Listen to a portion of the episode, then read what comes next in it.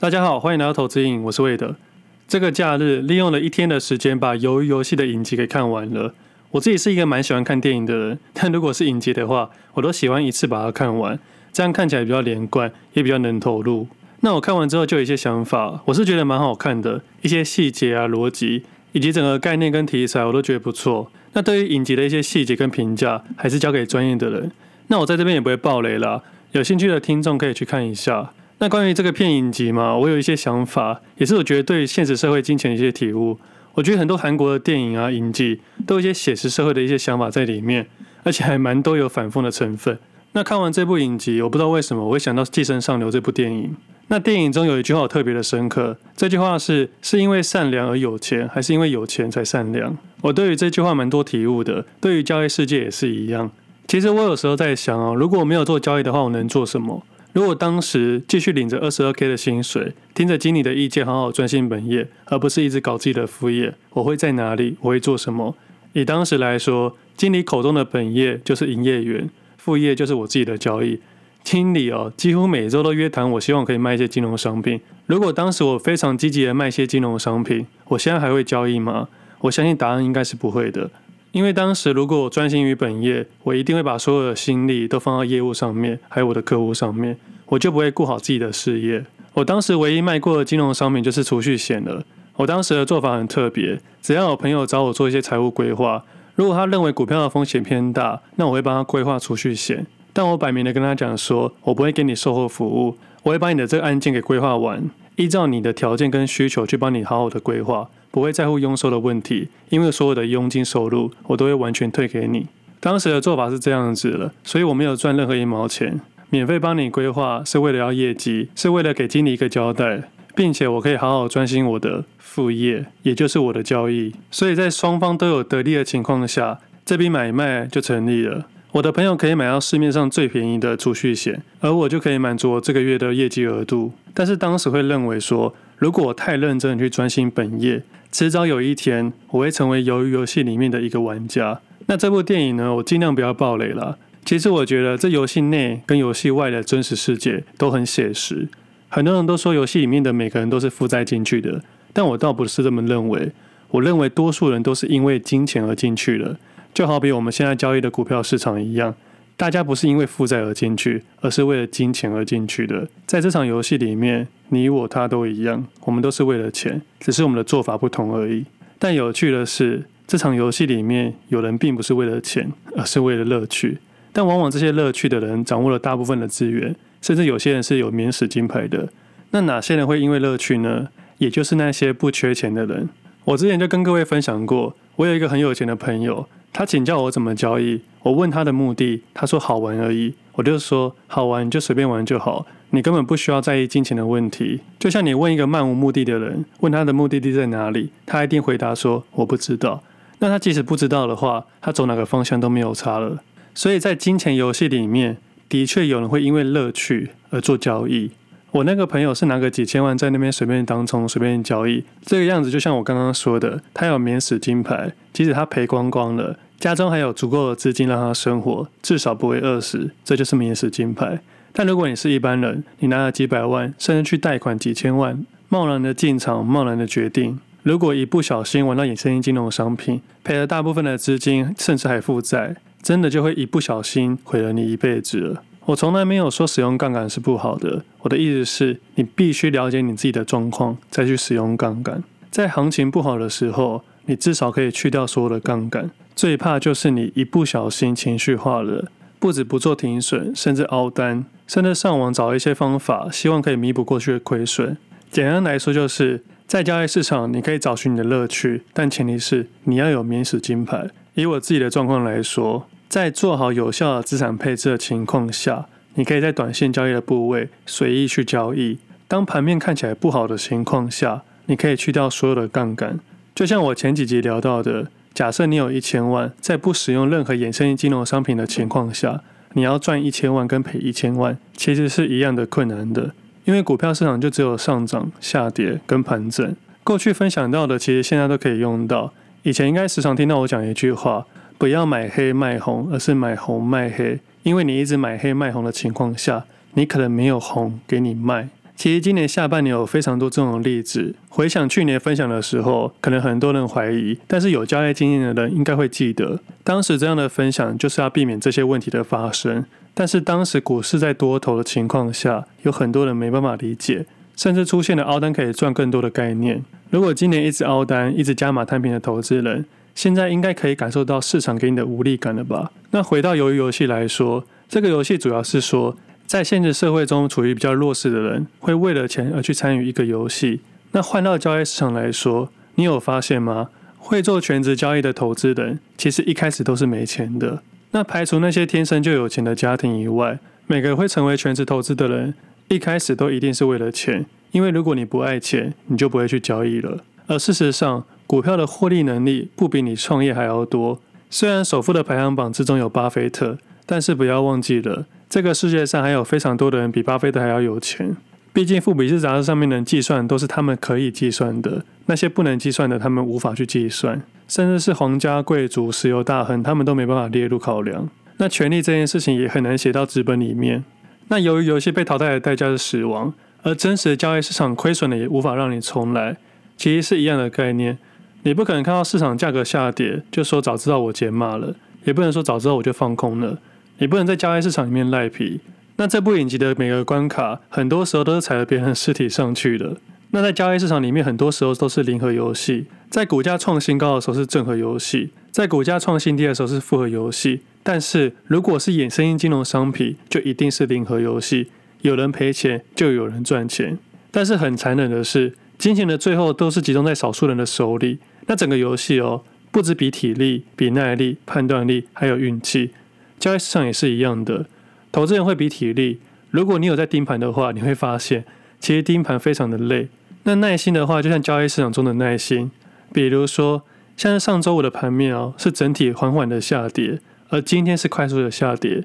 在周五的时候，我没看出什么太大的破绽，我照我自己的节奏慢慢的去卖，因为缓缓的跌，没有什么太多的空档。那这个空档呢，就像我昨天发文的说的一样，就像是打篮球其中的空档一样。但是因为这个空档又因为每个人不同而不同。那以今天的空档来说，大概是九点五十五分到九点五十八分左右，在这个三分钟可以看出很多个股的差异。那今天开盘先开高，应该是上周五美股走势还不错的原因。所以今天一开盘的情况下，蛮多个股都先开高，那也有少数个股是先开低，比如说海运类股。几乎四只海运类股都先开低，毕竟上周五的走势是完全走弱的感觉。那市场开高之后开始快速的下跌，直到九点五十五分到九点五十八分左右的时候，我在这三分钟看到一些个股继续转强。我很难形容这三分钟到底发生什么事情，就好像是挤牙膏一样，在这短短的几分钟左右，好像牙膏一样挤了一些东西出来。以我个人的观点来说，这应该是情绪面的表现。那这三分钟的情况下，我主要是发现那二三五四的鸿准跟九九五八的世纪钢，那这两只个股都是前几天观察的类股，所以在今天这种盘势之中，也可以快速找到它们的存在。因为这两只个股不只吸引到我的目光，也吸引到市场其他投资人的目光。那其实自己的观察名单之中也有偏走弱的，像是全创跟友达，只不过在资金配置的情况下，自然会把多余的资金放在更强势的个股上面，但是后续的部位与调整都是当下决定的。有时候会因为行情关系，特别在盘中下比较多的单，但是会在尾盘的时候，因为风险的考量把它处理掉。但是这样的做法就好像是当冲一样，但其实我不以当冲为当冲交易，而是因为交易的策略以及风险的考量而做出了当冲的动作。比如说，假设我有四只个股，我同时拥有了友达、群创、红准跟世纪钢。假设我有一千万的资金，在上周五各进场了一百万。总共曝险部位为四百万的情况下，那今天开高的情况下，其实四只都是获利的。但是在盘中的时候，两只持续下跌，两只快速上涨。那在上涨的情况下，我可能会把剩下的六百万资金慢慢的买进去，直到尾盘的时候再看整体账户的状况，要不要去调整友达跟群创。如果我想要减码停损的话，我自然会把世纪钢跟红准做同步的退场，会尽量把资金水位控制在某个程度上，不会是一千万的资金全部进去。那什么时候会一千万的资金全部进去呢？那最好的情况就是我四只个股都同时获利了。那只要拉出成本区的情况下，不只会获利了结，甚至会使用杠杆。那以上的这些东西，就是我刚刚所谓的判断力。那最后这个运气呢，就很难去解释的，这也是交易的一环。我记得我以前很常盯盘的时候想要上厕所，也不是很常想要上厕所啦，是每一个人都要上厕所啦。结果很多时候都是一去厕所回来，我等了四个小时的关键点就不见了，我也就放弃这笔交易了。那也有运气很好的时候，我以前有一次下错单，我想要下五十口的空单，不小心下到多单，但下错的情况下，市场突然间急拉，我平白无故赚到获利。虽然当时是获利了，但我自己心里很清楚。这次的交易完全是因为运气，所以不管体力、耐力、判断力，还有运气，都是交易的一环，也是鱿鱼游戏的一环。但是由于游戏在后面有很多人性的问题，真的就是那些一念之差的决定，很难去抉择。在主力交易行为里面，利用量价走势去制造 K 线情况下，在出货获利的同时，自然会有投资人去亏损，所以这些动作也是人性的考验。那另外一个人性的考验就是几率问题了。我觉得就像是买股票一样，假设你有一千万要买股票，有时候当天看好了五只个股，买入其中两只各五百万，结果隔天涨停另外三只，这三只刚好都是没有卖到。这种事情真的太常发生了。当然，你也可以决定买五只平均各两百万，但是这个情况下，你平均的风险，当然你也平均了你的报酬，就像是你买零零五零一样，你可以参与市场的报酬，但相对的。你也要参与市场的下跌，那要投入多少钱，你必须自己去决定。那交易市场里面的本钱，就像游戏里面的生命点数一样，但是在我们现实社会上，其实是可以选择的。前提是你要把你的生活跟投资完全分开。如果你不小心把它混在一起，你可能就是由于游戏里面的一个玩家而已。最后这个优胜者可以拿到四百五十六亿的彩金，但是不要忘记了，有四百五十五个人跟你在竞争。反正总结来说，我觉得这部影集蛮好看的，但是很有趣哦。虽然说游戏淘汰会死亡，但是这些游戏的参与者全部都是志愿者，所以在面对庞大的获利时，大家其实会把生命放在金钱的背后。那也回到我过去聊到的，这个交易市场是这样子的：如果你不参与这场游戏，这个市场是没有办法拿走你一毛钱的。所以在面对你账上的损益时，你要很明确清楚地告诉自己。你自己就是那个志愿者，是你想要参与这个金钱游戏的，所以不管如何，都不要带入情绪在交易市场里面。我以我过去的经验来说，在过去面对亏损的情况下，你可以选择逃避、退场，或者是好好的面对。但是你面对的次数变多的时候，在未来你也会有更有经验去面对这件事情，你不会再选择逃避了。在 Podcast 的节目上面，我能分享的尽量就分享。但是要不要听进去，还是要你自己决定，因为你才是那个志愿者。回想起当初六月底七月的时候，我利用各平台，不管是 FB 或 p o c k e t 或 IG，都在提醒海运股的风险。反正这些各平台都有录音，都可以存档。我当时花了不少时间去找寻这个理由，跟各位分享。其实我真正的理由是在盘中观察到的，但我不可能在盘中截取每一个画面跟每一个细节给各位，只能利用自己的收盘时间。去找寻各种资讯，去支撑这个看坏的理由。当时也是这一年半来第一次摆明的说，我看坏海运股。虽然多数人也可能看坏啊，但对于一个交易人或是一个投资型的平台来说，这句话其实有很大的勇气。在当时必须逆风去解释，不过也是有蛮温暖的事情发生的。当时有看到 Podcast 底下留言，有听众说，别的群主说我是横酸，他来帮我补血。那今天四只海运股都跌停了。如果从七月五号那集节目懂得收手才是高手的隔天来计算的话，长隆海从两百一十九元下跌到今天为一百零二元，总共下跌了五十三 percent。那阳明海从两百一十六点五元下跌到今天九十七点二元，总共下跌五十五 percent。那万海的情况下下跌了四十 percent。那当时一张不卖，奇迹自来台华投控从两百七十八元到现在一百二十六元，总共下跌了五十四 percent。那如果全部从最高点来计算，每一只个股都下跌五十 percent 以上，那很多投资人会觉得，反正五十 percent 而已，应该还好吧？以百分比的概念来说，的确是还好。但我的想法很简单，当时六月底到七月初的时候，应该是蛮多新手投资人会去买，毕竟当时有非常多的分享者都在专注于推销海运股。那这些推销者呢，可能都消失不见了。在这边，并不是说当时看好海运股的人都不好。其实，在当时也有非常多理性的分享者去分享海运股的走势，不管是看好或看坏，我觉得都没有问题。但是那些过度吹捧买海运股的人，就比较要小心一点了。在当时，没有人可以百分之百把握说海运股会上涨或下跌，但至少做一个分享者的情况下，至少要提醒到其中的风险。那在当时也有一些实际上面的风险，至少我在做营业员的朋友都跟我讲，所有的投资人只要新开户，都指定要买海运股。在这边也不是说要落井下石，只是想跟各位提醒说，市场里面有很多事情很难用客观的角度去跟你分享，也很难用 K 线跟你表示。在交易市场里面的鱿鱼游戏，比的是在下跌的时候，你出现了几次的犹豫。在今天下跌的情况下，并不是突然间出现的，而是慢慢缓缓的下跌。你要清楚的知道，你要成为这个游戏的设计者，还是等着被人家设计。我不能保证股票的涨跌，但是我能避免一些不必要的事情发生。你只要尽量降低你的错误率，自然就可以提升你的胜率了。那可能会有听众觉得说，如果我看得这么准，我应该要积极的去放空股票。那我在 FB 上面有提到，我是有放空，但我没有做到现在。因为在放空交易里面，吃了鱼头也可以吃得饱。因为一开始的震荡可能是二三十 percent 在起跳的。因为在一个放空交易里面，你越接近低点的情况下，你的获利自然也会被压缩。在众多的考量情况下，我自己心中的做空只会想要吃鱼头。那另外有分享在海运股怎么吃鱼尾呢？其实在这几个月的震荡情况下，有很多涨停跟跌停的状况。在这些微小振幅的状况，从线图是看不出来的，但实际上有非常多十到二十 percent 的震荡。当然，在这几个月的交易过程中，只要你找到其他个股有更大的胜率，你随时可以离场，因为至少你没有被套到七倍左右的高点。那最后还是聊一下近期的交易市场。以今天来说，整体市场国际股市、台股、韩股、日股都在下跌趋势之中。那中国股市是没有开盘的，而市场里面的状况是这样子的。还是有很多中小型股非常的活泼，就像上一集聊到的二线纺织类股，其实在上周是非常的强势，但是在接下来这两天下跌的速度也是非常的快。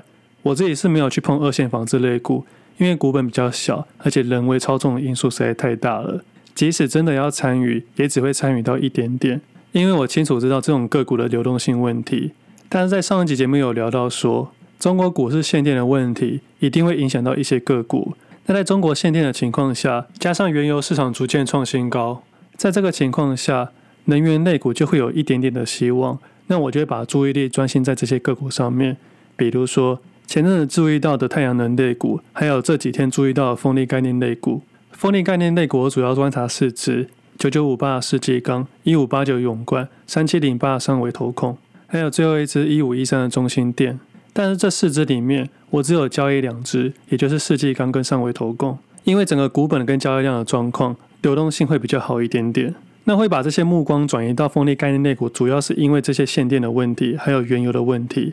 但在这边还是要强调一下，这里不是要推荐股票，明天这些个股也有可能会跌停，但差别差在就是你清楚知道自己在做什么交易，当你知道的情况下，就会提升你的胜率了。有些事情我看得出来，会跟各位分享。当时的海运股就有蛮大的把握去分享，但有时候是赛道的，大家也不要乱猜。比如说上礼拜一的节目说到，接下来只有卖的动作，这是自己的交易行为。但是分享给听众的话，就是在中秋下跌五百点的情况下，你有意思是想要卖出的状况，你就必须要卖出，不管未来几天的走势怎么样，至少要先做减码的动作。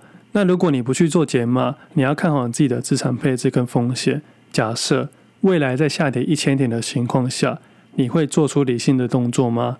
如果可以，你就可以维持这样的部位；如果不可以，当时你就必须要做出解码的动作。以今天来说，刚好五个交易日，加权指数刚好下跌差不多一千点左右。那这个一千点不是什么推估，只是依照前面的下跌点去做一个判断而已。有时候市场就是这样子了。我可能会推估一个风险值，如果在这风险值以内，就会是在我的规划范围以内。但其实这次的下跌也花了五天去下跌，它并不是一天突然间下跌一千点。以实际交易来说，有非常足够的时间让投资人做出调整，至少我是这样子的。那明天走势会如何，我也不去预测。我知道很多人会在今天晚上看夜盘期货，以我的经验分享，如果你只有交易台股，在今天晚上特别关注夜盘期货。代表你今天的部位没有控制好，所以让你今天晚上不能好好睡觉。如果是我，还是会选择好好的睡觉。那不管是影集的鱿鱼游戏，还是这个交易市场的赢鱼游戏，至少都还要了解一下游戏的规则。那说到游戏，近期的天堂又要出新的版本了，我觉得这真的很像权证一样，玩一玩坏掉就改版。以前小时候我玩天堂也是不眠不休的玩，我猜我小时候应该是有游戏瘾，但是长大之后会发现游戏的快乐是短暂的，当下玩得很开心，但是玩久会错过很多东西。我现在比较少玩游戏啊，但的确之前有沉迷过。没有说玩游戏并不是说游戏不好，是因为没有人找我玩。但因为出了社会之后，股票市场的游戏比较好玩。那我发现近期的节目都不小心录得太长了，每次都录到二十几分钟。不知道大家会不会觉得这个时间太长了？如果大家觉得太长，之后会尽量控制时间在十五分钟左右，免得大家听到后面都会睡着。其实近期的市场没有什么特别不一样，只是对于做空的交易者比较有优势。我相信还是有不少人能持续获利的，只是获利的人是越来越少。股市最危险的想法就是认为自己赔钱，别人就应该要赔钱；认为别人赚钱，自己就一定会赚钱。这是一个很大的误会，希望大家可以忘记这件事情，做好自己的交易，玩好自己的游戏。我们下次见，拜拜。